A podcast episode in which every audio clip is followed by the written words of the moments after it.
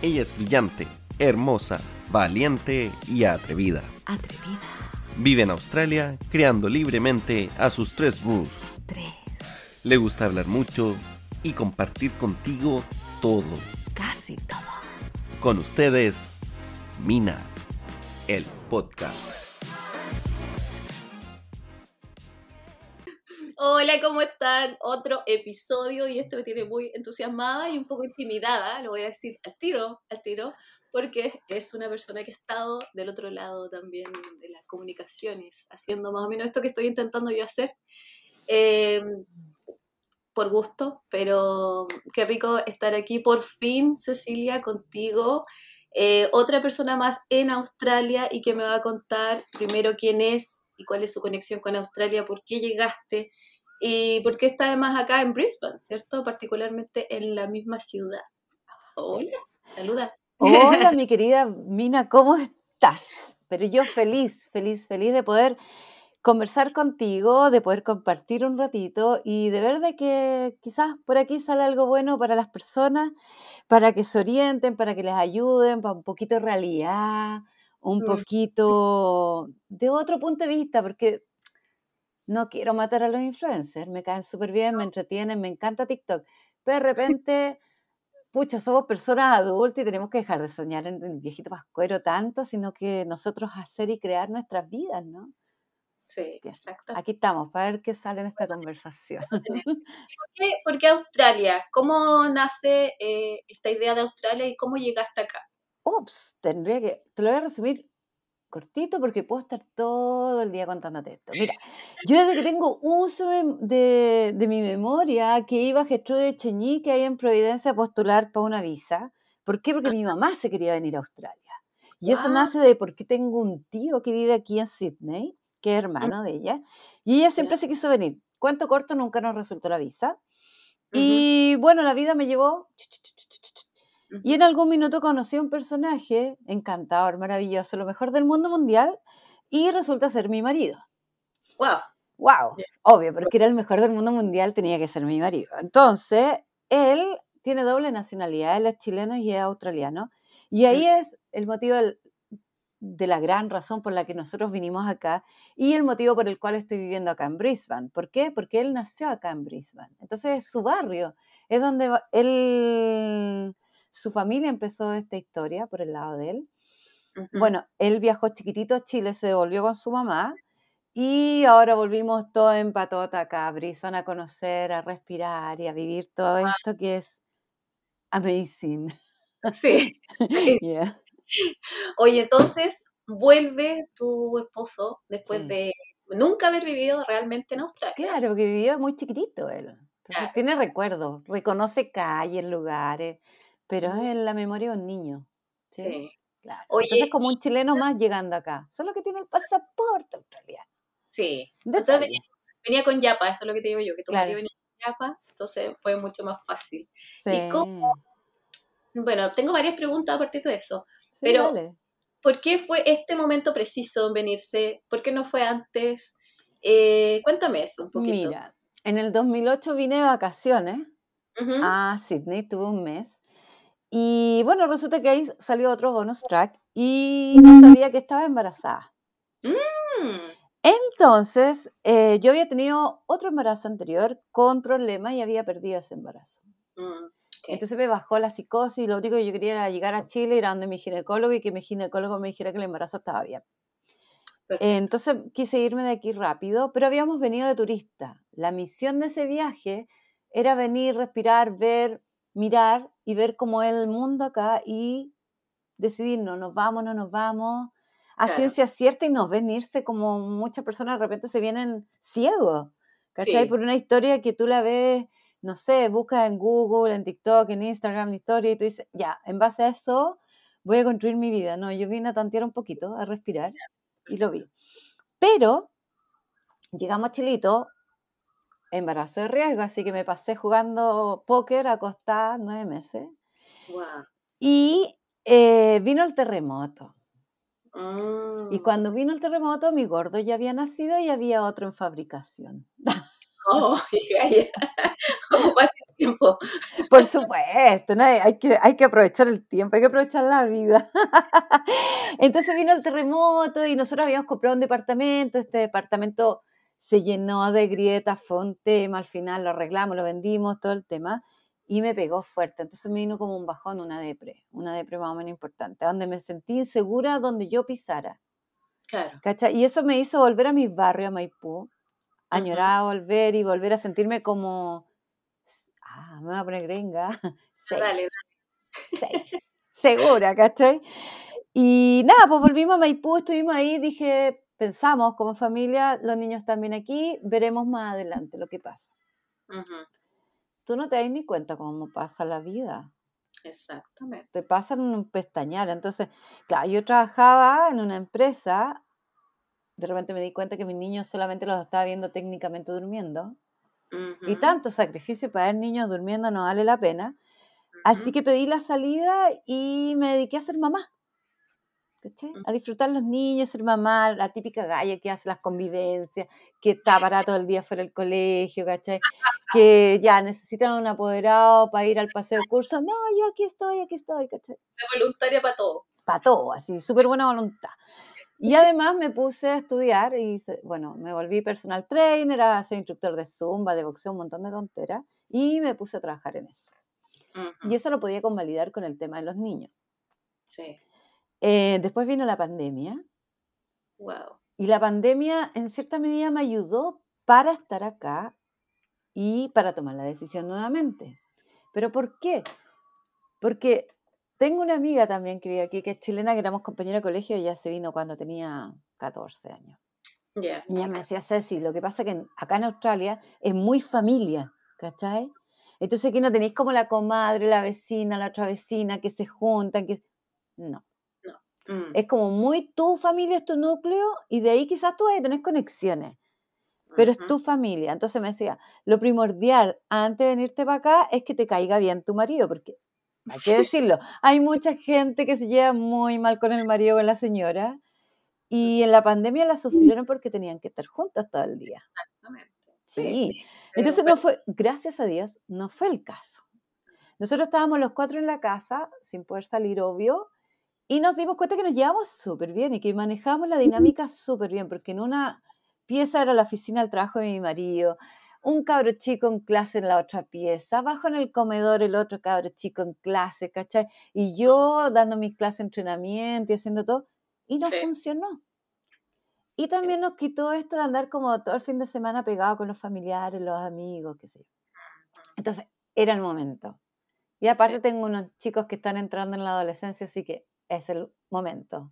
Ah, Después sí, ya se iba a volver más difícil. Sí. Sí. Oye, ¿qué edad, tienen, ¿qué edad tienen tus hijos ahora? Ahora tienen 12 y 14. Wow. Sí. Mm. Entonces no fue fácil, yo creo, ese movimiento. Bueno, que la pandemia seguía beneficiándote por ese lado. Claro, Sí. sí. Era un momento en que había Pero que volver a la normalidad, pero, pero estaba ese desafío ahí de, de los niños adolescentes, ¿cierto? Sí, claro. Aparte que no es fácil. la- las personas llegan, a veces uno también lo pensó, pero si Mm. es llegar, estáis durmiendo en tu casa en Chile, que si yo, y despertáis otro día en Australia, la vida sigue igual. Y no es tan igual. Porque, por ejemplo, me reíó tanto, Mina, porque el otro día encontré los cabellos de Ángel. Y te juro que estaba tan feliz. Yo llevo acá cinco meses en Australia, cinco meses sin encontrar los cabellos Ángel. Y alguien puede decir, esta galla es estúpida, así ir al supermercado y verlo. Es que no es eso. Tú estás parado ahí en las góndolas y, y ya pasé por ir mirando todos los productos en la góndola, estarlos leyendo con el traductor, viendo los similares. Pero no habían cabellos de Ángel. Va a ser... Y me da risa. Porque ¿Cómo sobreviviste sin cabellos de ángel? querida? no, ¿y sabes para qué? Que eso es lo que. Otra cosa que me da mucha risa. Ay, Para hacer arroz árabe. no, estoy ahí. ¿Cachai? ¿Escuchas? ¿Ah? Sí, estoy ahí. Ok, Ahí está, ahí está. ahí. ok. Para hacer eh, un arroz árabe, ¿cachai? ¿Viste que el arroz árabe es cabello de ángel con, con arroz? Simple. Mm. Mm. Ya, pues. Y yo eso te imaginas, yo le pregunto a una señora de Israel, de no sé a dónde, y le digo, oye, ¿cómo se hace el arroz árabe? De ser millones, pero millones de kilómetros de diferencia al arroz árabe chileno. Así que ya, eso me da mucha risa. Así que feliz, el otro día me hice un arroz árabe y me lo comí, quedó muy bueno. Feliz. Pero así pasan muchas cosas, muchísimas. O sea, eh, la distancia social. Nosotros los chilenos somos pegotes, somos tocones, somos abrazotes, somos Mm. metidos y somos cupuchentos. Pero a mí me encanta ser así. ¿Cachai? Pero aquí tú vas caminando en la calle y van los gringos y están como un metro tuyo y te miran de rojo y te dicen, oh, I'm sorry. Y se corren porque te estaban tapando tu camino. Exacto. Entonces yo pienso en Chile y en Chile somos un rebaño, que todos vamos toqueteados en el metro, así empujados, todos. Y para uno eso es raro. No hay espacio, no hay espacio. No, no hay espacio. Aquí hay, pero hay mucho. Que Sí, haber un término medio. Sí, sí. Entonces de repente la gente, claro, el que es muy, muy, muy de amigo y que todos los fines de semana está viendo amigos, le choca, le claro. choca. ¿Por qué? Porque Mm, si tú te vas a juntar con amigos acá, te juntas en un parque, hay parrillas que, que son gratis, uno tira una hamburguesa y los cabros chicos juegan, mm, pero tú vas y son dos horas y son dos horas. No Sí. es de las nueve de la mañana a las seis de la tarde, ¿cachai? Mm, Claro, como en Chile, o en Chile uno va a almorzar y está ahí hasta Y te quizás quedaste qué hasta hora. las 11 y te fue y era de noche. Claro, entonces hay mucha gente le choca eso, o también les choca que a las nueve de la noche no fue- no hay murió, nada. no hay nada, pero no hay nada, así tipo 4 de la mañana en Chile, así, Mm, nada. Entonces uno tiene que venir con la disposición y saber de que aquí es mucho la vida familiar, familiar interna, no familiar que la abuelita, el tío, el primo, el cuñado, no, El núcleo. el núcleo. Sí, Entonces, sí. sí, tú sabes que te llevas bien, sabes que los dos van remando para el mismo lado, te va a resultar. sí. Porque si tú te vienes con tu sueño, pero tu esposa o tu marido no lo sigue, es un Mm, carro súper pesado de tirar. Mientras que si tu marido es tu partner, tu esposa, es un sueño que se puede lograr y se puede lograr bastante bien. Sí. Pero hay que venir preparado. Esa es la, la sí. premisa. Tengo otra pregunta. Dale. ¿Qué cuando les planteas a tus hijos, nos vamos? ¿Qué No, pasó? no querían. Mm, no querían porque ellos, su mundo es Chile, sus familiares son Chile, sus amigos son Chile, estuvieron mm, en el mismo colegio toda la vida. Ellos lo entendieron. La razón sí la entienden, el corazón duele, el corazón cuesta. Nos sí. cuesta a nosotros los adultos que podemos dimensionar Mm, más y tenemos la capacidad de decisión, ¿sabes? Porque uno es, es independiente, un niño chico te tiene que pedir permiso por último para cualquier cosa.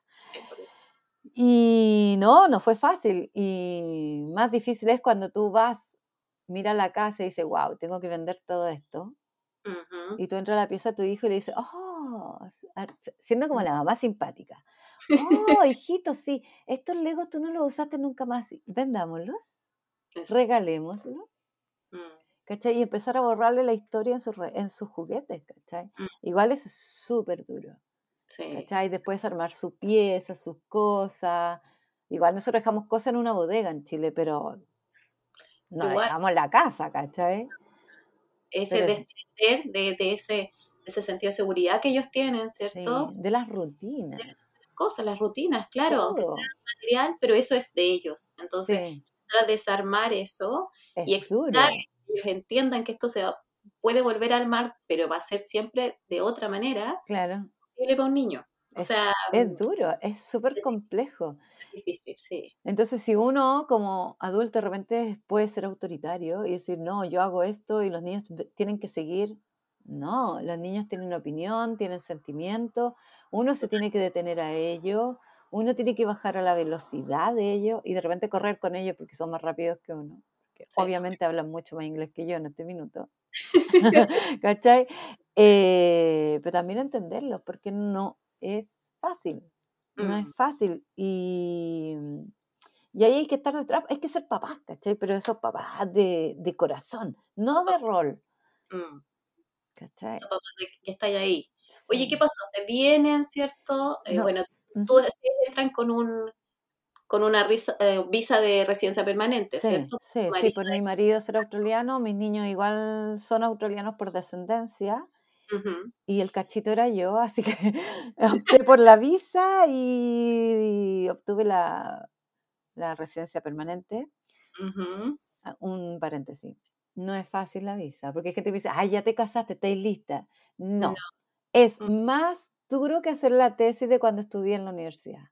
Sí, Es más duro. Tuve que hacer casi, no sé, certificar a la abuelita de todo el mundo, eh, con testigos en Chile y testigos en, en Australia, dando fe de que, que, una, que yo no soy mala persona, creo que lo logré, y, mm, y que la relación es fidedigna y que los hijos son míos, aunque son míos, y que son de mi marido, que obvio, pero no solo basta eso, sino que hay que demostrar el, por poner un ejemplo, la embajada te pregunta hasta quién hace el aseo. O sea, te pregunta todo, Todo, todo, todo, todo, absolutamente todo. todo. Sí, Me preguntaron qué hice después que salí de cuarto medio, el primer verano. Y eso fue hace más de un par de años. Sí, po. Yo lo hablé con otra amiga también que también se casó con un australiano.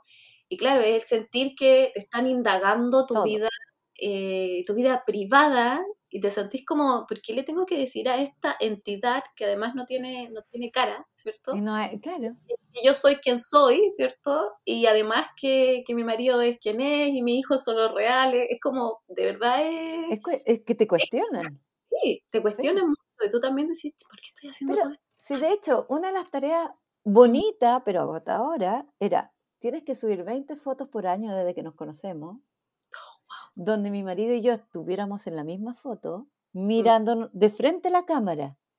no te creo, Te Gay. juro. Entonces, ponte tú, toda la vida, ya, a ver, no sé, te la vuelvo más, más de ahora que hay muchas más fotos. Sí. Vamos a un lugar y yo le digo a mi marido, ponte ahí y te saco una foto con los niños, ya. Y él me dice, ya, ahora ponte tú y te la saco yo. No, no sirve, tiene que ser la misma. O sea, esos meses que tuvieron peleado no había fotos y ¿qué hiciste? Gaya? No, imagínate, no, Gaya, imagínate cuando te dicen fotos de cuando te conociste. Yo no sé si tení, Yo tengo un par. pero ¿dónde? Y Yo tengo un par, es como claro, que y la otra es, es pero- bueno para andar haciendo mueca. Yo soy media Tony, entonces soy muy buena para la mueca, muy buena para tontear y no, no sirve. No mandemos esto, da vergüenza esta cuestión. Sí, sí. Así que mm, Qué no, difícil. es difícil, no, es- no, es- no está dado por sentado. Y nada, cuando me la llegó la visa yo lloraba a mares porque no lo podía creer, porque era como una oportunidad de vida, como una puerta que se abre y tú dices, guau, esa hora es ya y vamos con todo. Sí. Y, y es una empresa, eh, o sea, es un, es un proyecto, pero es que los proyectos son como al sueño, yo lo veo, ¿cachai? Como el proyecto es algo que yo quiero hacer en el futuro, pero tú lo vuelves empresa cuando lo empiezas a realizar, lo empiezas a trabajar para que se haga realidad, se haga efectivo. Mm. Mm. Era ya, era ya y Sí, y era ¿Cuánto ya, ¿cuándo viajamos? Así. que llegara tu visa desde que empezaste a mandar el papeleo y todo. Desde el día uno que tomamos ya en serio, dijimos ya, sí. Hoy empezamos a trabajar con todo un año, Un año. más o menos. Sí, Sí. Sí. Sí, después que nosotros ya presentamos los papeles en la embajada Ajá. y ya no teníamos más que hacer sino esperar, ah, es una locura porque todos los días estar esperando Ajá. y yo siempre me voy a las explicaciones cotidianas de la mamá, ¿cachai? Así de, de la mina. No tú, sino de nosotras. Ok, se te caen los vasos, dos vasos. En tiempo Mm. normal uno dice, oh, voy a ir a comprar vasos porque se me rompieron. Mm, Pero cuando tú estás esperando una visa como esta, tú dices, ¿para qué voy a comprar vasos si no los voy a usar nunca más? exacto. Y Entonces, todos. Claro, entonces, ¿qué pasa? El año pasado los niños entraron al colegio, compramos uniforme, no les Mm. compró parca porque si llega la visa nos vamos a ir antes que haga frío. ¡Ah! Sí. Chuta, mañana va a hacer frío. Ya, le compro la parca nomás. Todo una, toda una buena temporada de tiempo así en la inestabilidad. En el limbo. Hay que, te come la psique así. Hay, sí, hay que estar preparado. Sí, Y, y ahí sube y baja y, y una sí, incertidumbre y, las dudas y el estará bien este paso o no. Es claro. No, si es tema. Ya, luego, bueno, todo esto son muchas lucas, ¿para qué vamos a hablar de lucas? sí. Pero, ya, te aprueban la visa. Y enseguida te dice, ok, ahora vienen los pasajes. Ya, sí, ¿cuándo nos vamos? Claro. Mañana, pasado, próximo mes, dos meses, seis meses, porque yo podía estar hasta un año más, creo. No me acuerdo. Ujú. Pero nosotros nos vinimos a los, creo que dos meses y medio, saliendo la visa. O sea, que compraste Sí. relativamente rápido. Yo lo quería comprar para el día siguiente. Sí, o sea. Sí, obvio, pero bueno, hay que ser realista. Y, te- y enseguida dimos así como ya el enter, están los pasajes comprados y era mirar la casa, ¿cachai? Mira tu closet y decir, no me lo puedo llevar, Mm, nada. Y empezar a sacar, vender. Entonces hacíamos como montones. Esto lo vendo, esto lo regalo, esto lo guardo. Esto lo vendo, lo regalo, lo guardo. Y cuando dijimos, ya, estamos, en realidad nos quedan muchísimas cosas y empezar otra vez. Esto lo vendo, lo regalo, lo guardo, por- porque igual tenés que hacer plata para venirte para acá. Exacto. Sí, porque hay gente que dice, no sé, ya aquí me voy a traer los influencers, de verdad que me caen muy bien, me entretienen, todo lo que queráis. Pero no es tan cierto que tú llegas y te dicen, ay, no, yo llegué a Australia y en- conseguí trabajo los dos días. Mm. Imposible, si tú llegas a Chile, por ejemplo, para conseguir trabajo tenés que tener root Sí, y el root no y lo tenés tenía. que hacer un trámite con eso. Ya. Acá es igual, tenés que sacar el TFN y no Mm. es que te llega el otro día. Más encima te llega por correo, así que se demora un poco. Son mínimo, no sé, 15 días. Exacto. Entonces ya son 15 días que no podéis trabajar. Y en el día 16 empezáis recién en esta empresa a empezar a buscar trabajo y qué sé yo. Entonces cuando te dicen, no, acá como que los trabajos te están esperando en el aeropuerto, oye, no, no es tan cierto. O sea, tenéis que buscarla, tenéis que salir, Sí, verdad. tenéis que hacerla. Sí. ¿Cómo Así, iba con el ¿Mm? tema del, del inglés, del idioma? ¿Cómo te sentías ahí en Chile? ah, me encanta eso también, porque en Chile uno- la gente me preguntaba y me decía, Ceci, ¿y cómo estás con el inglés para irte a Australia? Yes, very well. claro, con toda la confianza. con todo el corazón, ¿cachai? Decía, no, yo igual me defiendo, igual yo sé un poco, pero puedo, puedo conversar, ponte tú ya con una amiga, no, quizás no conversar algo de trabajo, pero sí algo informal. Ni siquiera pisé acá en Australia, llegué a Nueva Zelanda nomás, ¿cachai? Ni siquiera Australia. Ya llegué a Nueva Zelanda y el tipo de policía habló y yo, oh my God, no entiendo nada. Ni siquiera dices the window, dices door, nada, ¿cachai? Y ahí uno se da cuenta que aunque uno pueda creer que tiene un inglés medio, es hiper básico. Y si le agregamos el acento, es hiper, hiper básico. Pero se puede. ¿Cachai? Se puede. Lo- hay que perder la vergüenza un poquito, llegar y tirarse y empezar a hablar, empezar a ir a comprar y preguntar por cosas, Mm. eh, tratar. Bueno, a mí por la visa me dan un, el gobierno me da un curso de inglés. Sí, importante que lo digas, Sí, muy, muy importante. El curso de inglés puede ser full o puede ser part-time. Eh, yo estoy en el part-time. Eh, muy, muy bueno. Es largo porque el mío es de ocho y media a casi las 3 de la tarde. Ah, todo el día todo el día, pero muy, muy bueno y ell- ellos están todos muy dispuestos a que tú aprendas, Genial. muy dispuestos a no estresarte, Mm. ¿cachai? Hay diversidades de profesores, no- algunos son australianos, pero hay de varias nacionalidades, por tanto tú vas aprendiendo el Cierto. Oreja, ¿cachai? Sí, eso es súper importante. Sí, porque de repente uno, no sé, aquí te sube a un bus, al tren, y hay absolutamente de todos los países. Yo represento a Chile, así que hay de todos los países, ¿cachai? Y todos tienen un acento distinto, por tanto el inglés como tema.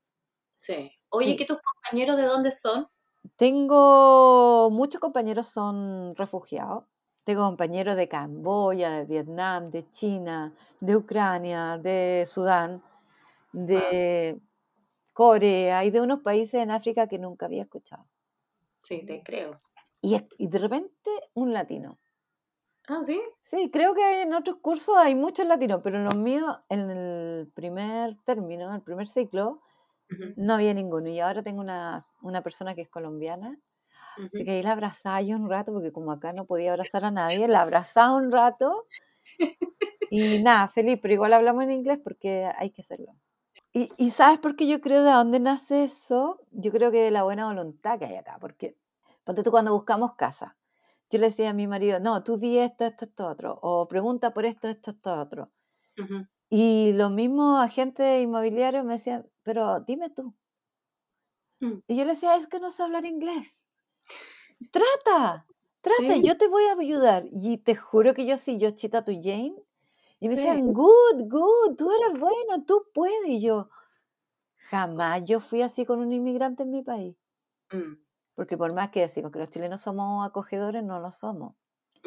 Y aquí me sentí tan acogida que como mínimo la manito de vuelta es no hablar en mi idioma cuando hay alguien Sí, que puedo dominar es verdad eso, es mucho verdad. inglés o poco inglés. Eh, lo he repetido harto, son bastante amables, una paciencia increíble, Sí, un, un querer entenderte, así sí, como, sí, ¿por qué no? O sea, y además esa valoración de que uno tiene y hace el esfuerzo por hablar el idioma de ellos. Y claro. además tener el tuyo propio. Y a veces gente que tiene tres o cuatro. Entonces eso lo valora mucho, porque en Sí. general los australianos no aprenden otro idioma. No, Se quedan y O sea, el, el australiano, 100% australiano, que son muy poquitos, Además, claro, porque por ejemplo ayer estaba con una amiga conversando, ella es mexicana, su marido es italiano, y los Mm. niños hablan español, italiano e inglés. Como que aquí mucha gente habla tres, cuatro idiomas. De hecho, tengo compañeros en TAFE, están ujú, aprendiendo inglés y hablan cinco o seis idiomas. fácil, Y fácil yo entender. así como, wow, ¿cómo lo hacen? Yo hablo solo chilensis. Así. Sí. Oye, cuéntame cómo fue tu impresión eh, cuando llegaste a esta ciudad, a pesar de que tu marido, imagino, te había contado y además tú ya tenías la visión de Sydney, ¿cierto? Cuando había venido. Pero ¿cómo fue venir a, acá a vivir ya? O sea, no como turista, sino que realidad. venir a buscar una casa, dónde voy a vivir, ¿cómo, cómo fue ese- esa primera parte? Mira, cuando la primera impresión, Ujú, muy entretenida, muy Australia siendo Australia.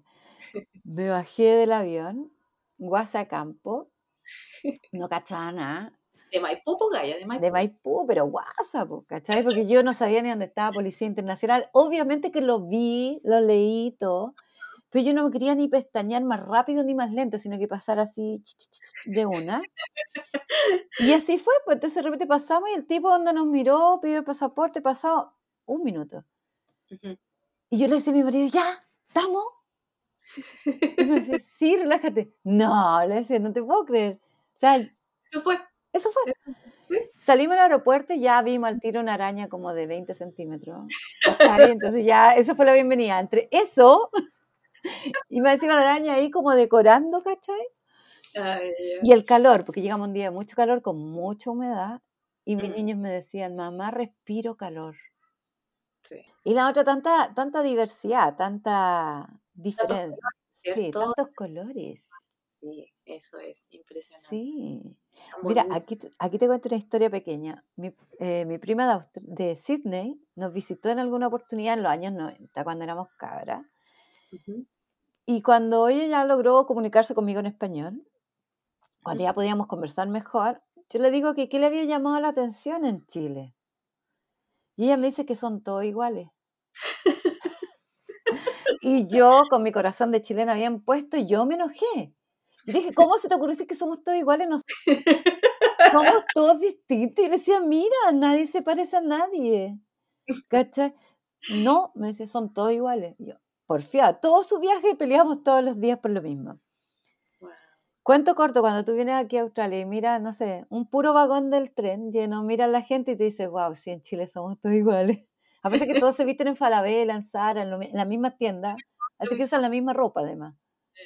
A alguien se le ocurre teñirse el pelo, no sé, rosado, todos se lo tiñen rosado, entonces son todos iguales. Sí. Y Y acá verdad, un multicolor, multi, sí, todo, de verdad que son claro, y de repente tú ves y pasan unos tipos, me acuerdo, en el aeropuerto, bueno, este es ma- buen y mal ejemplo, iba una delegación de básquetbol. No, los tipos medían como tres metros cada uno. Yo me sentía llavero, así nada, yo metro y medio, al lado de estos tipos gigantes.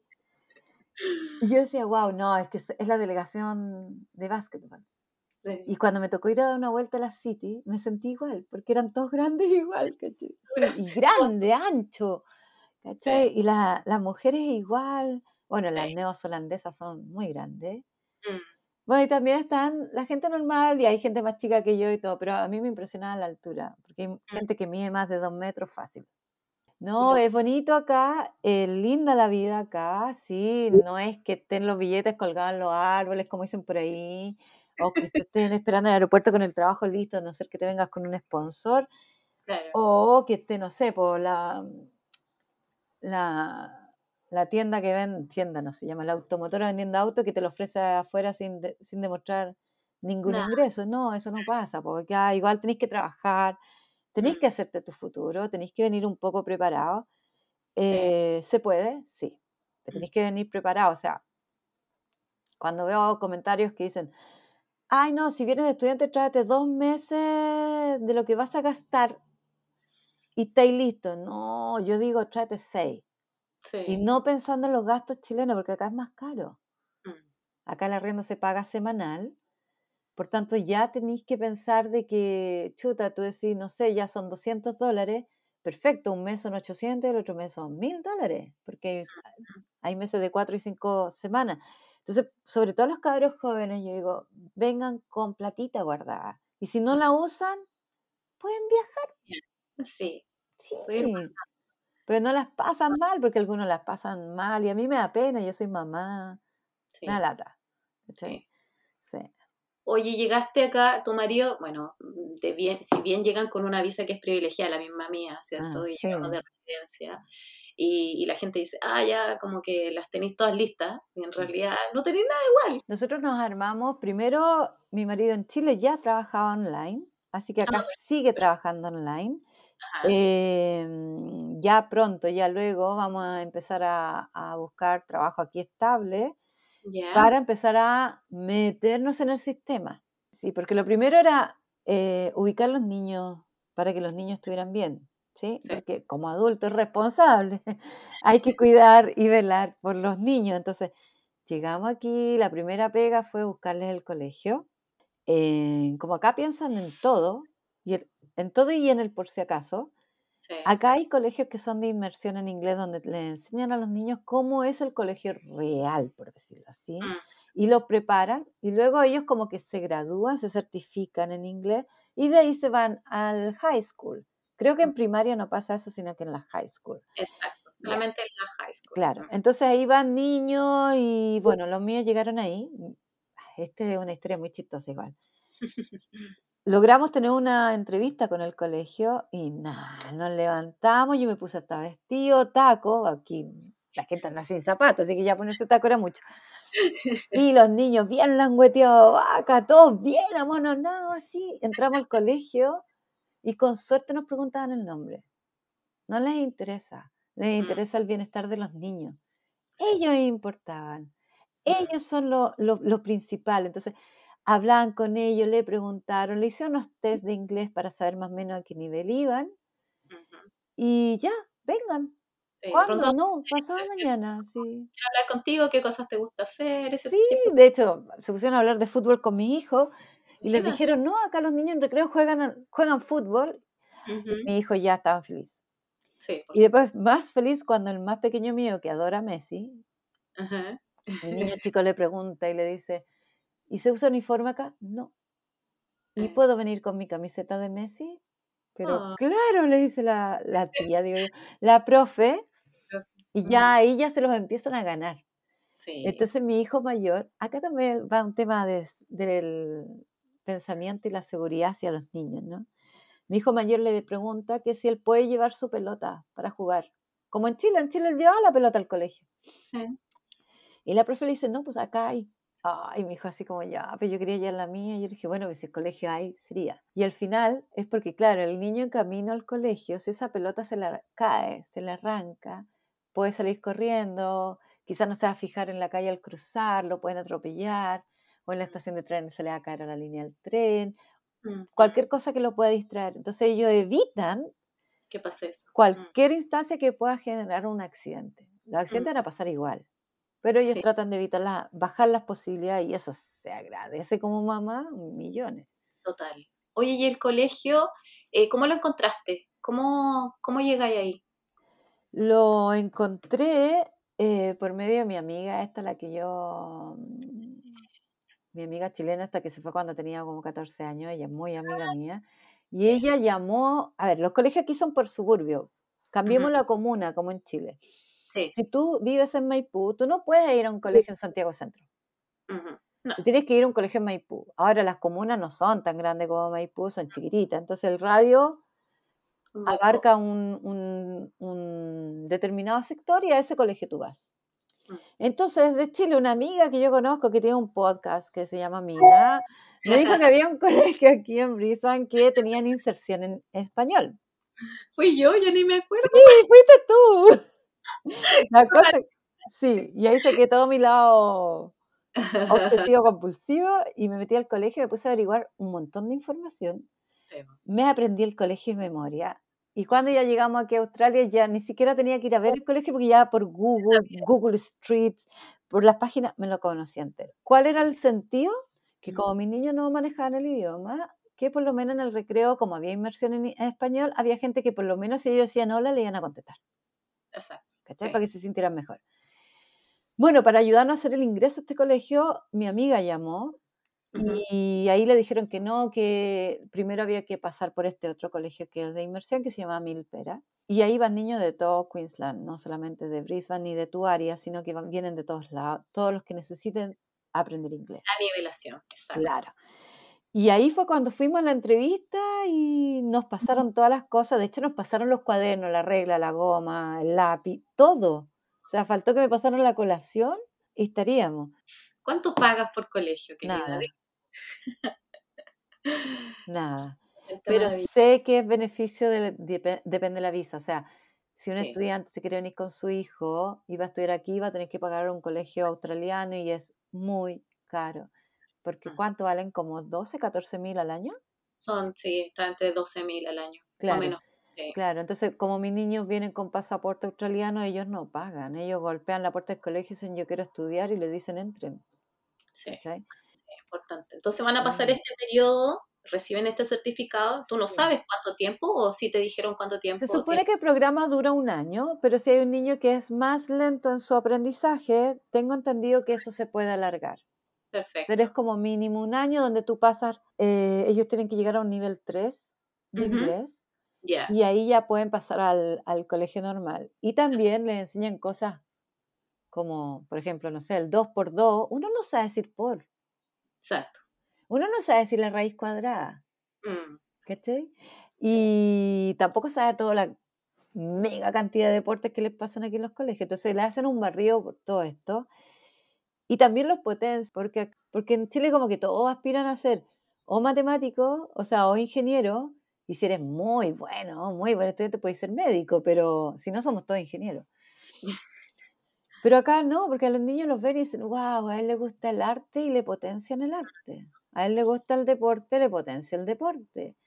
A él le gusta, no sé, lo que sea, se lo potencian. todo. Hay talleres de todo. De Hasta hace de la gente no, no, me, no me cree, pero hay de los deportes más insólitos o más chiquititos o, menos, no sé, Menos, menos comunes, para no decir importantes. eh, sí, menos comunes, y va a haber una liga igual, Sí, chiquitita, grande, lo que sea, pero va a haber. claro. Siempre va a haber un espacio para ese deporte o esa actividad, ese hobby que, que, que les guste. Claro, Eso es- entonces, imagina, ya, y si un niño es muy tímido, le tratan de potenciar su personalidad. Si un niño es muy disperso, lo tratan de ordenar, pero tampoco le quitan lo disperso, porque lo disperso a veces hace que eres más creativo. Exactamente. ¿Cachai? Ser disperso no es malo. Oye, yo soy súper dispersa. Ser disperso no es malo. ¿cachai? Pero hay que ordenarlo un poco. Entonces el colegio en ese sentido es Mm. genial. Tengo un matrimonio amigo, por ejemplo, entró a este mismo colegio y su niño es TEA. Y ella, como mamá, una aprensiva, le dijo, es que, ¿y cómo ven el tema del TEA acá? Y le dijo, perdón, es que no es tema, porque acá todos son, todos somos parte.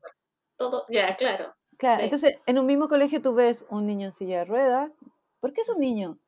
Un Mm. niño ciego, un niño mudo, un niño sordo, un niño que según los estándares normales, es normal, porque nadie es normal, todos somos distintos, como así la diversidad cultural, porque tienes un compañero alemán, un gringo, un húngaro, uno, y de religiones, pero Sí, que tú ni siquiera habías un escuchado. amplio espectro de, de religiones que tú aprendes a respetar, a respetar todos los puntos de vista porque el tuyo no es la última palabra. Hay miles y todos tienen su razón. Entonces, los chiquititos aprenden todo esto y yo fascinada. Mis niños van felices, eh, están contentos, gracias a Dios.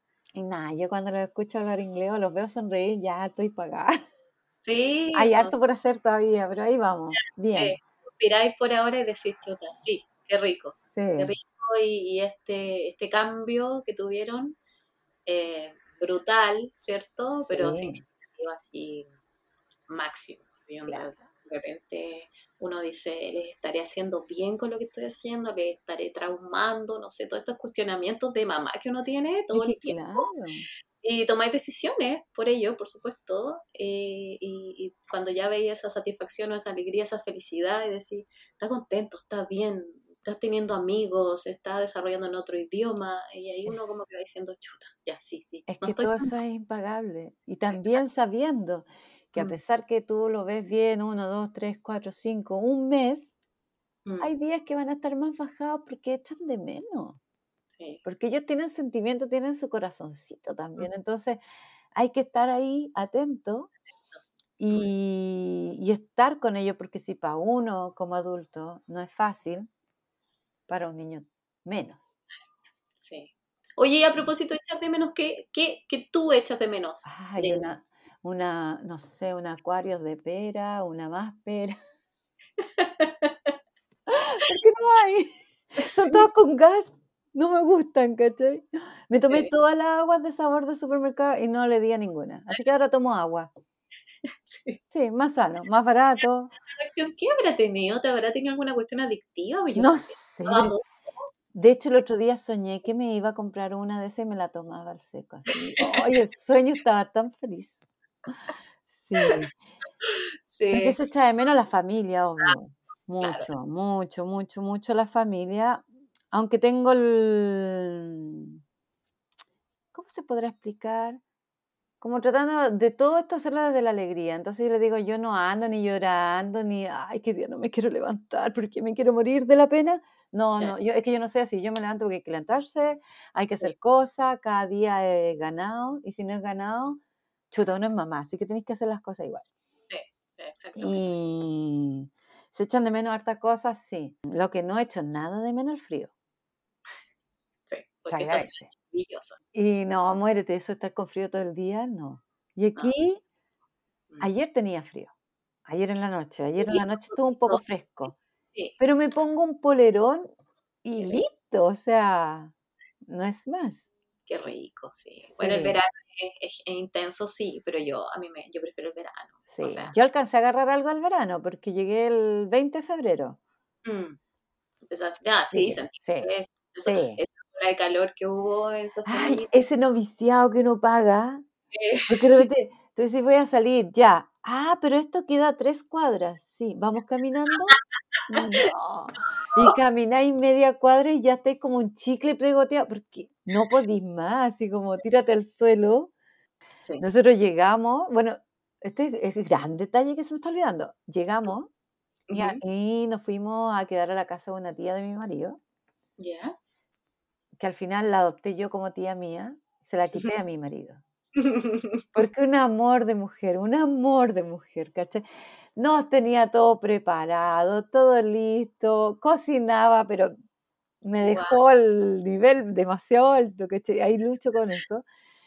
Y eso también es un beneficio, porque cuando llegas solo y llegas de manos cruzadas y no tenías dónde irte, es súper complejo. Por lo menos yo tuve un hogar con olor y calidez de hogar donde llegar. Donde a mis hijos la transición les fue un poco más fácil.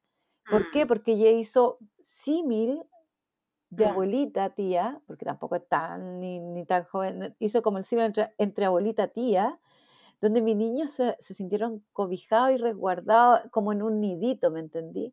Entonces les fue más fácil ir entendiendo. Sí, nos llegaron como a un hotel frío, vacío. Claro, y que todo es regla y todo se cumple. y- Qué No, bueno. nosotros al mes logramos obtener la casa, o sea, el arriendo de la casa, porque comprarse una en un mes es medio difícil, ¿cachai? medio complejo.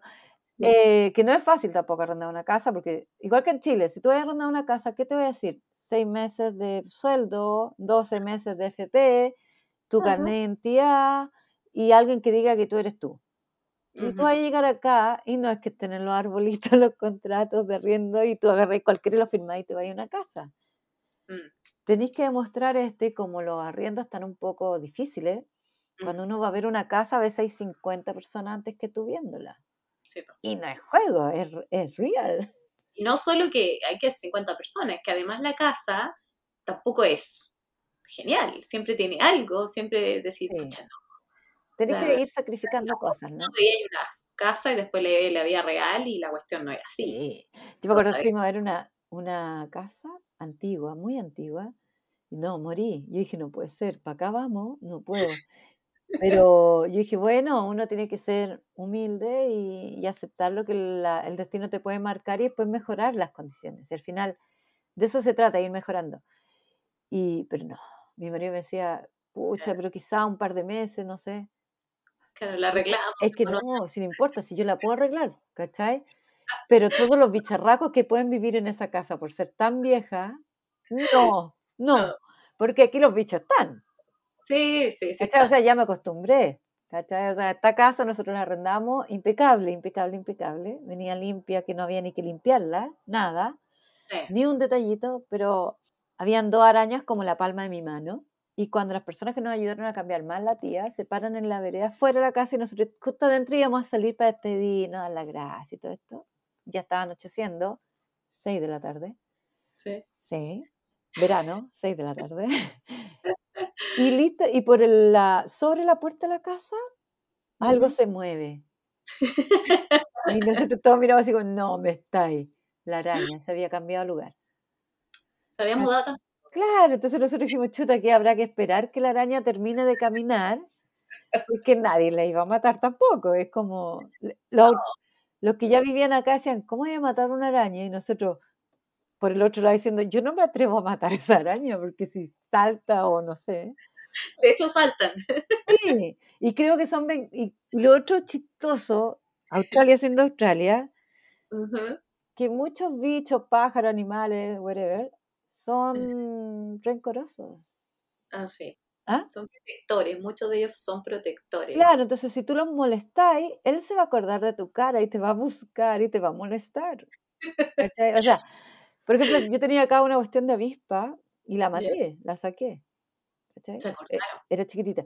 No, me dijeron, si vas a matarlas, tienes que matarlas a todas. No puede quedar una, porque si queda una te va a venir a buscar, hinchar, hinchar, hinchar, hinchar, hasta que esa av- avispa diga, ya le di suficiente, la dejo libre. ¿Te parece injusto? Yo también vuelvo por ti si me hacía algo. No, sí, eso es totalmente justo, pero no. Es lo mismo. Es Acá hay unos, unos animalitos, los possum, Ah, sí, sí, sí. que son como las ardillas, pero son nocturnos. ¿Te tinca que son como ardillas? Pero es más bonito que la ardilla, pero Es que el possum rojo es más bonito que el blanco, el gris, no sé cómo es. tierna algunos, pero la verdad que están en todas las casas. Pero fuera. Sí, afuera, sí, afuera. sí. Entonces un día, estoy- porque aquí cuando uno hace SEO, después de un tiempo, te acostumbras a ir mirando todos los rincones porque puede aparecer cualquier cosa, ¿no?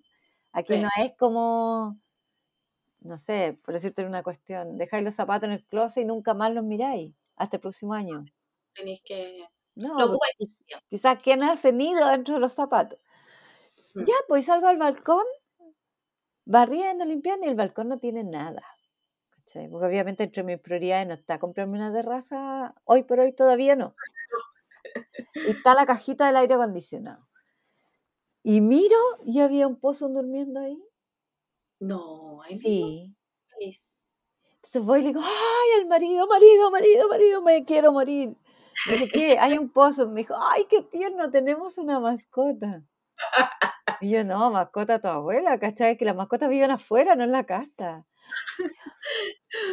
Ya, buscamos todas las formas de sacar ese pozo de aquí, ¿cachai? Y ahí me explicaron, claro, que si yo le hago la vida imposible, él me la va a hacer imposible dos o tres veces más fuerte. Y eso significa cacas y pichí por todos lados. exactamente. Así que Entonces al final le hicimos una casita, porque aquí hay que tratarlos con amor y psicología. Y la casita se la colgamos en el árbol de la el más lejito de la casa hacia la calle, ¿cachai? Como casi en la vereda. Y allá, bueno, mi marido se subió al árbol a colgar la bendita casa qué buena. y agarramos los pastos con los que estaba haciendo, porque él empezó a hacer un nido. Sí, sea, agarramos la mitad de esos pastos y se los tiramos dentro de la caja y le metimos pedacitos de manzana. Y en el Mm. camino también. Te, te imagino que hay ahí con tu hijo, con tu marido, todos mirando ahí con el. Sí, qué horror. Entonces, ya cansados como piojos, el marido más que yo, pero yo de los nervios, porque verlo allá arriba del árbol, dije, este hombre se me va a caer y ¿qué hago? ¿Cachai? Me muero. Eh, al otro día voy despacito, salgo al balcón, miro, Possum durmiendo ahí. Ya, vamos otra vez con el camino de las manzanas, todo el camino. Y nada, se fue, le salió el subsidio, así que ya se fue a su casa al árbol. A él le gusta más vivir lejos de uno, si al final era porque no tenía dónde, yo Sí. creo. ¿Cachai? Así que ahora tapamos la cajita de- del aire acondicionado para que no vuelva. Para que no vaya. ¿Cachai? Pero primero que se fuera por voluntad propia. Tenía que hacer la inspección primero, porque entonces no estaba muy convencido de pasar la aplicación, toda la hueá. Claro. Ya, Sí, no, es que él pensó que habían 50 pozos esperando para postular a la casa y todo. y ahí entró. Sí, bueno, sí. Sí. en casa hay siempre uno, eh, yo tuve también, era como todo un Sí. tema porque no podéis llegar y moverlos, ¿cachai? Hay que No. respetarle su espacio, su Sí. territorio. Eh, si tenéis ya familia, tenéis que llamar por teléfono para que alguien venga a moverlo y tampoco lo van a mover muchos, muchas distancias desde donde hizo su nido, ¿cachai? Entonces como que también respetan eso. La gente puede encontrar muy ridículo lo que estamos diciendo, pero es así, Es es, así. es así. Es así. Es como, y no, y si tú. Ejemplo, llegáis a matar un pozo, cárcel. Sí, por eso te digo, no Entonces puedo. mejor llevarse bien con el individuo, ¿cachai? Total, una Sí. manzana tan cara no es. Y la casita se hace y no hay problema. Sí. ¿Cachai? Lo mismo con la, la serpiente. la- Bueno, yo todavía no veo ni una. Mi hijo chico vio una, vio una pitón. Ya, sí, Sí. se anda. Sí, Sí, en el parque Es que tampoco es que la gente crea que andan así como suelta por todos lados, no es No. así. Pero hay lugares en que sí hay Sí, y además está advertido. Hay como unos letreritos que dicen, nosotras también vivimos aquí. Así claro. sí, Entonces, como, bueno, ten cuidado, precaución, porque estamos aquí. existen. Es como acá, pues acá en mi casa viven, o sea, en la esquina pasan, eh, no sé si se llaman así, cacatúa, ¿Sí? unas blancas, ¿O tú? ¿Sí? deben ser unas 40, así que. Imposible dormir después de las 5 y media de la mañana. ¿Te despiertan o no te despiertan? No te despiertan. Fuera los loros, esos rojos con verde, eh, los cuervos, Sí. pero yo ya convivo con ellos, no tengo problema. Eh, los otros, los que, por los que usan palo en los cascos, ¿cómo se llaman? Ah, los magpies. Los magpie, también hay aquí, pero no Sí. en mi árbol, hay más allá, entonces eso me relaja. Además que tú vives en un sector que es bien particular porque es súper verde, mucho Mucho, bosque, mucho. muy, muy, muy, casi en el cerro, así como... No, sí me siento como que vivo en la playa, porque como aparte no hay mucha luz en la noche en los postes, Sí. es No, no hay. No, entonces toda la gente cuando camina, el que camina en la calle de noche anda con los celulares, la- las Sí. linternas. Y hay muchos pavos. Y eso me da mucha risa. Tú vas en el auto manejando y cruzan rajados y se te cruzan los pavos, ¿cachai? Sí, es. Es como chistoso. Loco, Sí, loco. Sí, andan sí, ahí felices. Me gusta eso también. sí. Cosas que, que, que, que, que te que han llamado la atención, eh, o a tus hijos, o a tu esposo, no sé, qué cosas le han pasado que, que tienen que ver con estos choques culturales, que no sea tan positivo. Que no sea tan... eh, bueno, yo todos los días decido levantarme con una sonrisa. Entonces a veces cuando pasa algo que no es positivo, trato, trato, hago un trabajo y trato de buscarle lo bueno siempre. Por ejemplo, un día iba en el tren, me compré una polera en Chile, porque obviamente traje ropa decentita para verme más o menos normal. Ujú. ¿Cachai? Y la polera decía con letras rojas en el pecho Hell. Hell es in- infierno, ¿no? Sí, sí. Aquí la gente se viste como quiera, andan de todos los colores, los pelos como se te ocurra, y, y más, uno por moda y otro por temas culturales, de religión, de lo que sea. Pero se me acercó un viejo Ya. y me dice en inglés, obvio, ¿qué dice ahí en la letra? Yo miré y dije, oh, me dio como miedo. Pero no, Mm. miedo pánico, sino que dije, oh. Y yo le dije, no hablo inglés, I don't speak English. Yeah. Y me dijo, ¿tú sabes lo que dice ahí? Ah, no. I have to- Y le dije, me tengo que ir. Y me fui. Eso es la única experiencia mala que he tenido. Claro, Cuento Sí, co- corto, agarré la polera no me la puse más. ¿Para qué? claro. Me es una tontera. Pero más que eso, no. Me he perdido y no pasa nada. No. Em, la primera vez que fui en tren al colegio de mis niños, eh, ay, la galla el mapa se equivoca y ya se te hace a- ir a dar unas vueltas gigantes para llegar a un lugar y era, había otra mucho más directo. Bueno, en Mm. esa oportunidad me tiró por la vuelta larga y fui y tomé el tren y aquí es súper ordenado el tema de los trenes, pero yo no cachaba. Entonces, vi un tren, la mina del mapa me dijo, es el tren, me subí, ah, ya, y la galla del mapa me dice, ay, faltan dos estaciones, en la próxima estación te bajas. Y el tren no, no paró. Y dije, ah, Chucha. quizás debe ser la siguiente. Era un expreso, ¿o no? Y me tomé el expreso a la Gold Coast. A Ah, qué bonito. A la Gold Coast la patúa. ¿Cachai? No llevaste ni traje baño, nada. No, nada, ¿cachai? Y de repente voy y, de- y y todos los nombres son muy raros para uno cuando no estáis aquí. Porque son, muchos nombres son, bueno, aparte en inglés, en lengua aborigen. Aborigen, es como que fueran nombres de estaciones de mapuche, que nadie entiende que es extranjero. Miro el teléfono y le digo, "Ah, I'm lost. Nada más. Y se me acercan como cuatro al tiro. Sí. Y me dicen, ¿qué te pasa? Y le dije, oh, me perdí. En inglés. Mm, Y le, y le hablé a uno que yo pensé que era latino, y no, nunca fue latino, no, no cachaba nada español. Pero entre esos cuatro como que me adoptaron. Oh. Y yo, y me preguntan dónde, me tenía que bajar, les muestro en el mapa, y te juro que casi me bajaron de la mano y me entregaron al guardia, al guardia le dijeron la estación y el guardia casi me sube la mano al otro tren y me mandan de vuelta. te creo. Sí, y Guasita de Campo, me bajé en esa estación, me senté y, y obviamente ya le había escrito al marido, marido me perdí, Sí. búscame en tal estación, yo te espero. Y me dice, ya, pero tengo que salirme de la ruta. No importa, yo aquí sentadita te espero. Y ahí estabas esperando con Sí, tu pues, canal. Sí, como la Penélope, ¿cachai? Ya, pues estoy sentada ahí, pasa otro tren para otro lado, porque aquí pasan para todos lados, y se Mm, baja el conductor. mm. Y me dice, ¿Are you okay? Sí. Yes, yes, yes. This is the window. No. Sí, le digo yo. Ah, ok. Y me pregunta si necesito algo. Le digo, no, mi marido me viene a buscar. Mm. Ok, se fue. Después baja un caballero, se sienta atrás, en- esperando la- el tren, pasa el tren para el otro lado, el caballero se sube al tren y yo sigo ahí, cual Penélope, y este caballero se baja y me dice, está el tren ahí, ¿a usted le sirve este tren? ¿Usted está bien? Y yo, qué vergüenza.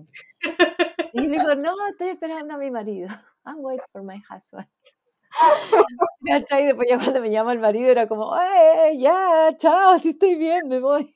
Avísenle a todos que me... Por favor, llegué a mi casa. Es así, caña. Y Es así. no sé si te has fijado, pero cuando hay alguien que, bueno, un abuelito o alguien con alguna dificultad para caminar, siempre va, el tren va a detenerse, van a poner la rampla y se van a tomar Sí, todo el tiempo del todo mundo. el tiempo al mundo. Y Nadie dentro del tren está gritando que se apuren ni nada. O sea, hay un respeto por eso, ¿cierto? Por la movilidad, por la diferencia del otro y, y hay que, no, no sé, es como normal, es ¿cierto? que, eh, claro, para ellos no es tema. Y uno, acelerado, es como, ya pues, ya pues. Y uno está ahí como, oh, debo bajar, porque para acá, para venirte a ir acá tenés que bajar un par de cambios. Sí. ¿Cachai? Sí, ¿cachai? Porque si no, no, no, no te enchufáis. No. Lo otro bonito aquí, por ejemplo, cuando fui a la Gold Coast, Ujú. eh, bueno, saquemos todos los autos que había en la Gold Coast, ya que no sé si la naturaleza era tan linda como todos los Lamborghini que vi ese día, Aparte, aparte. auto eléctrico, harto Tesla. Ay, Yo, que el Tesla, Tesla. los primeros Tesla que vi, yo casi sacaba la cabeza por el auto, digo, mira este auto, y ahora no es tema. ¿Cómo no? Ya feo ya. No, Ya es feo, ¿no? me, me gustan los autos, los, los Ferrari y todo eso los miro porque son muy lindos, pero más de eso da lo mismo. Mm. Bueno, Y mientras los chiquillos se estaban bañando y todo, yo me pongo, siempre a mí me gusta mirar las personas. Hay mucho, bueno, ahí podemos hablar de harto también. Sí. Y obviamente aquí no está el puro salvavidas, hay como 10, ¿cachai? Y entre esos 10 yo me pongo a mirar harto cabros joven y había un caballero como de 90 años. Sí, los voluntarios. Sí, pero tú sabes, respetado. Sí. El tipo parte de algo, parte Mm. de, un- de una sociedad, ¿no? Parte como funcional, hablo yo, ¿no? Sí. Y el viejito no estaba ahí de adorno. Él estaba realizando un trabajo valorado, valorado por todo y respetado. Entonces, ¡qué lindo! Entonces, Sí. Ahí va mi discurso en Chile, que la gente no me entendía mucho cuando yo le decía, ¿por qué usted solo espera tener 65 años y jubilarse para ir a ver tele? Te Sí. juro que ver tele te va a matar. Porque Sí. cuando uno se enferma, uno dice, chuta, tengo que ir a trabajar y a veces te- la enferme- el resfrío simple se te pasa más rápido. Mm. Y también el no tener actividad hace que te venga el sedentarismo y con el sedentarismo te vienen a venir, te van a venir un montón de problemas físicos. Y cuando uno va entrando en edad, estos problemas son más rápidos. Sí. ¿cachai? Entonces, hay que trabajar, hay que Mm. moverse, hay que tener actividad y acá se respeta, se respeta mucho la pega del adulto mayor. Sí. Sí, Eso, eso es verdad. Y es bueno y es rico verlo integrado. Es, como- que por eso te digo, otra vez vamos a algo que no es tema. No es tema porque uno está acostumbrado a decir, Otros son demasiado temas. Y acá es como, no, ¿cachai? ¿Por no qué? Cosas que no, la- mm, como siempre las pensaron. Es como lo que dijiste, dijiste antes. Siempre hay alguien que pensó en algo y está listo. No hay que ocuparse. Yo digo, en, en Latinoamérica de repente estamos ocupados en cosas que son tan irrelevantes que nos olvidamos de las cosas que, que como esto. No sé, como Sí. incluir al adulto mayor, pero si la, no en un programa especial, sino como en todo, en siempre. El otro día subí un letrero, una foto al- a las redes sociales. A mí me de subir muchas más cosas, pero en realidad no lo hago. Y era un letrero del colegio que decía así como ya la sala tan tan tan tan y después estaba en, en el idioma de acá de los aborígenes y después estaba en braille Ajá. y después estaba en dibujo. ¿Cachai? Entonces yo dije, ah, qué linda la inclusión, ¿cachai? Porque hay hartas personas incluidas en todo esto, hartos Mm. tipos de personas. Y alguien, obvio, me tiró mala onda y me dijo, ah, pero la inclusión no es alguien que defiende la E, yo no la defiendo. Claro. Mm. Y me dijo, pero eso no es inclusión, porque no es solo un letrero, es que la inclusión se tiene que hacer. Y yo dije, perdona, pero es que el letrero lo leen y lo usan.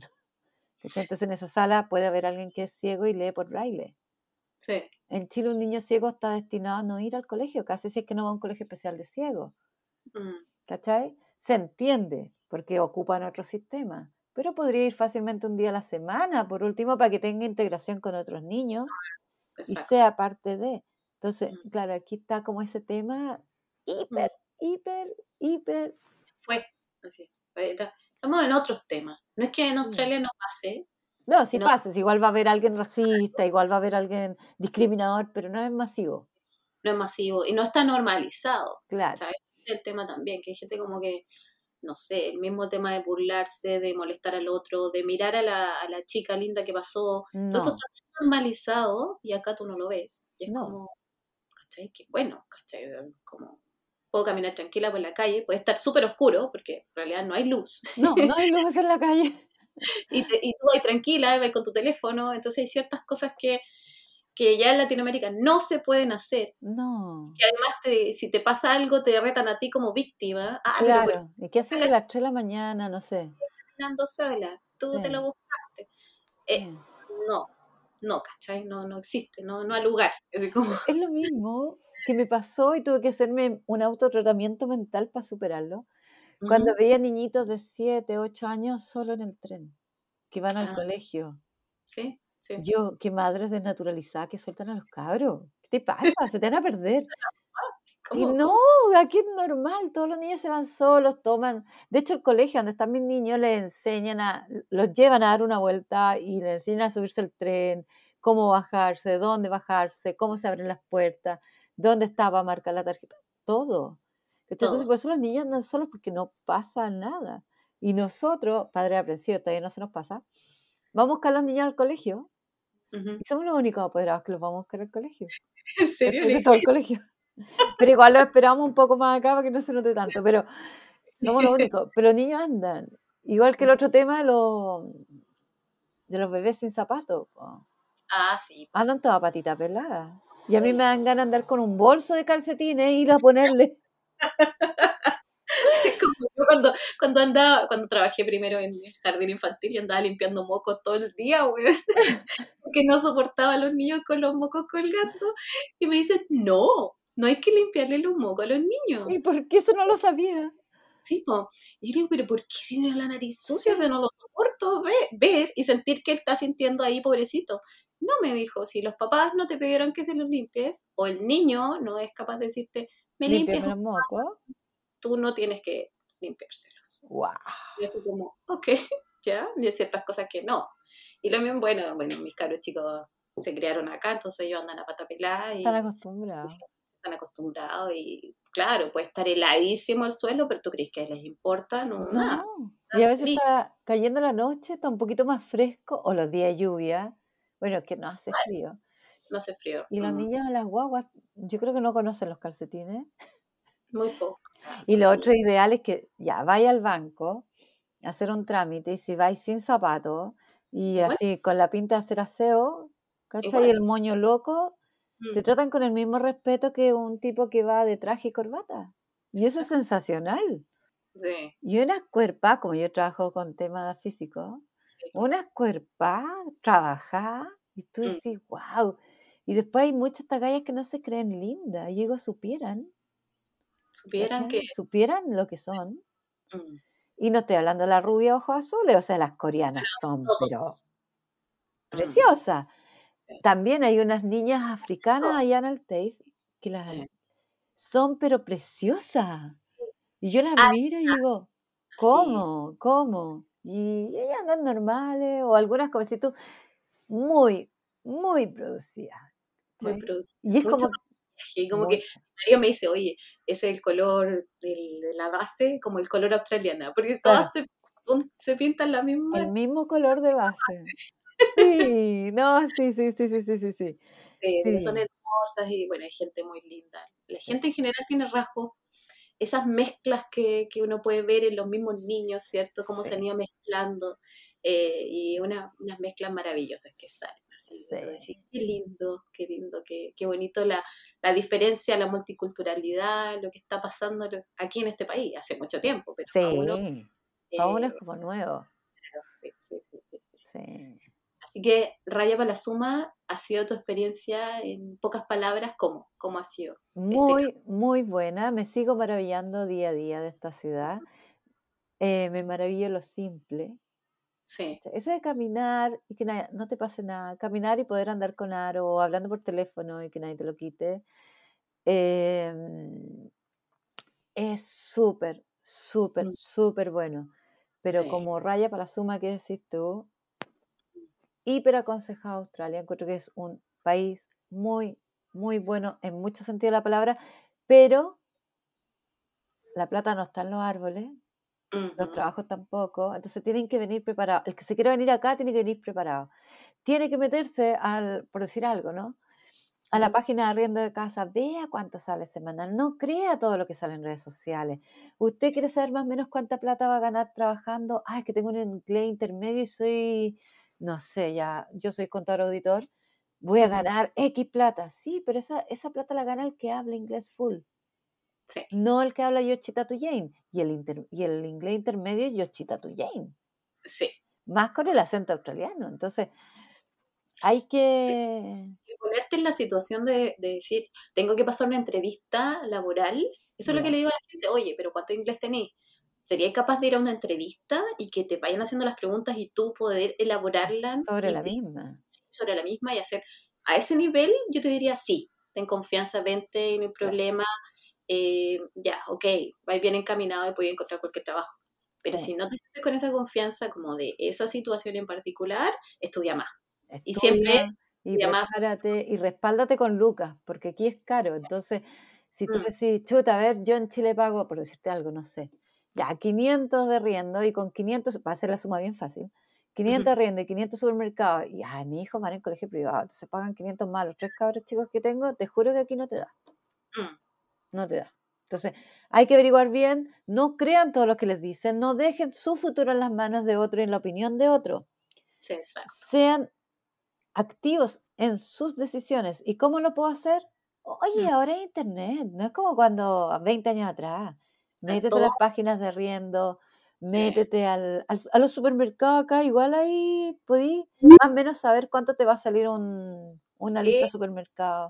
Recuerdo cuando tú me preguntabas por los remedios, las medicinas. Sí, Mira, aquí está el link. Esta es la, la Chemis, la farmacia. sí, Directo a la farmacia y averigüe tú mismo. Está todo ahí. está Entonces, todo. Entonces es cosa de decir, venís mejor preparado.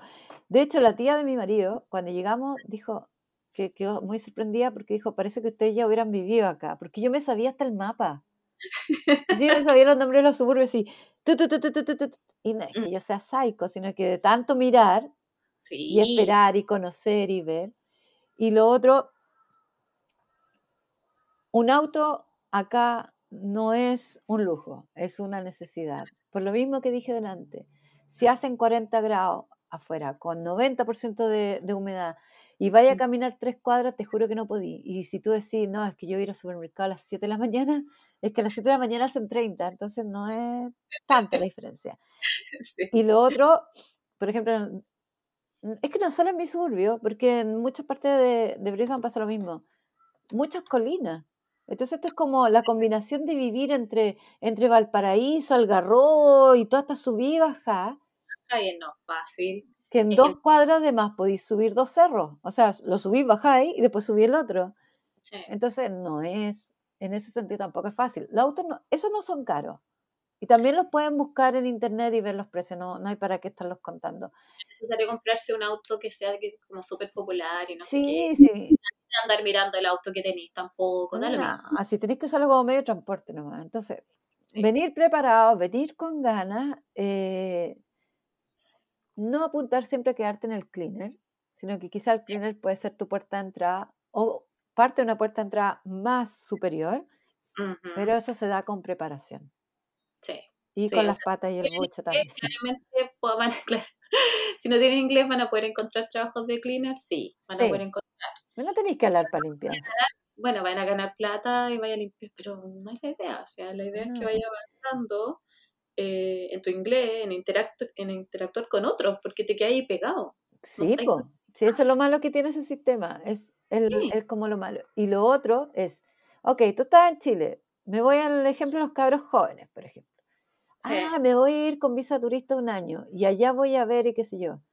Si usted desde lejos piensa quedarse aquí, haga el plan al tiro desde Chile y no venga a hacerlo acá. Véngase con las reglas justas, porque si usted va a venir a Australia y va a trabajar de cleaner, no es malo, si no es malo, pero va a venir de cleaner y quiere quedarse acá, usted tiene que demostrarle al gobierno australiano de que usted tiene capacidades que Mm. la gente aquí en Australia no tenga para que sea validada su solicitud. Sí. Y cleaner, todos podemos limpiar, no hay que ser muy pillo, así que haga, haga el tramo al tiro y no viva pagando cursos de inglés por tres años que son carísimos. Tanta gente además que se viene, bueno, por eso yo creé este podcast, porque hay mucha desinformación y había mucho de vámonos nomás y vámonos con los niños, ¿cachai? Mm, Qué irresponsable también el hacer ese cambio sin saber qué voy a hacer allá, porque Claro. tenéis niños y muchas Tienen veces niños y tienen que comer y tienen colegio y las excursiones se pagan aparte. Claro. Y yo he visto mucha gente todavía, con todo lo que hay de información en Internet, que todavía vienen sin informarse y todavía vienen acá a darse cuenta de lo que era. Entonces es bueno que sepan y que Sí. también, Mm. Nosotros en Chile estábamos criticando mucho inmigrantes porque nosotros decíamos, pero estos por qué vienen para acá y no cachan que en Chile esto no se hace y no cachan que en Chile esto no, no, no, no funciona y no cachan que en Chile esto es feo Claro. y vienen acá y dicen, no, yo quiero ser un chileno más. No, pues tenéis que vivir como australiano porque te viniste para acá. Sí. Entonces hay cosas que nosotros como latinos hacemos que acá no les gusta, como ya no, un fiesta un día sábado en tu casa, olvídalo, acá no, no se puede. el país, no es como que no, no, no te- no podéis venir a ser como un pequeño Chile acá. No, no, no, no, no, no, no se puede. Lo otro que hay, hay temas legales que son mucho más fuertes, o sea, que un parte no son 40 lucas, son 500 dólares, 600 dólares. Mil La dólares. licencia de conducir son por punto. También tenía el tema de que si te tomaste unos copetes y te pilla un policía, no es que te pasa un parte, no es que te quite el auto una semana, es crimen al tiro, Crimen, sí. es crimen, ni siquiera es una pena, es crimen. Mm. O sea, aquí están muy abiertos a todo lo nuevo, están muy abiertos a diferentes culturas, están muy abiertos a recibir. Entonces, es la disposición de uno a ser parte, porque claro, si yo me junto con puros chilenos, en realidad estoy viviendo aquí en, en un pseudo Chile que está en Claro. Australia y eso no es la realidad, porque si tienes hijos, tus hijos van a convivir con australianos, con de cualquier otro país. sí. Ven, juega el juego, pero ¿cómo lo haces? Jugando bien. Y para jugar bien, ¿qué hace uno? En realidad poca gente lo hace, po. pero siempre Mm. el mejor jugador que hace lee las reglas. Sí, Y recuerda que el mejor jugador no es el que tiene más cosas familiares, o sea, monetarias, monetarias. sino Sí. el que se duerme todos los días y la Mm. almohada no le pesa, ¿cachai? Sino que está Mm. tranquilo. Ese es el mejor jugador. Es verdad. Ay, me fui en volata. Dejémoslo ahí. Qué rico que coincidimos por fin. Sí, porque cuesta, uno cree que, la gente cree que uno está toda desocupada aquí viendo tele todo el día, lo que menos hago es ver tele. Eh, así que no, a veces cuesta, pero aquí estamos con mucho amor, cariño y que todo esto sea para bien y que ojalá le sirva a alguien. Total, sí, Sí. totalmente. Así que muchas, muchas gracias. Y bien, Un Besito. besito sonoro, cuídate mucho. Buen fin de semana. igual, chao. Las opiniones vertidas en este programa son de exclusiva responsabilidad de quienes las emiten, pero no representan necesariamente el pensamiento de quienes las emiten. Hasta pronto.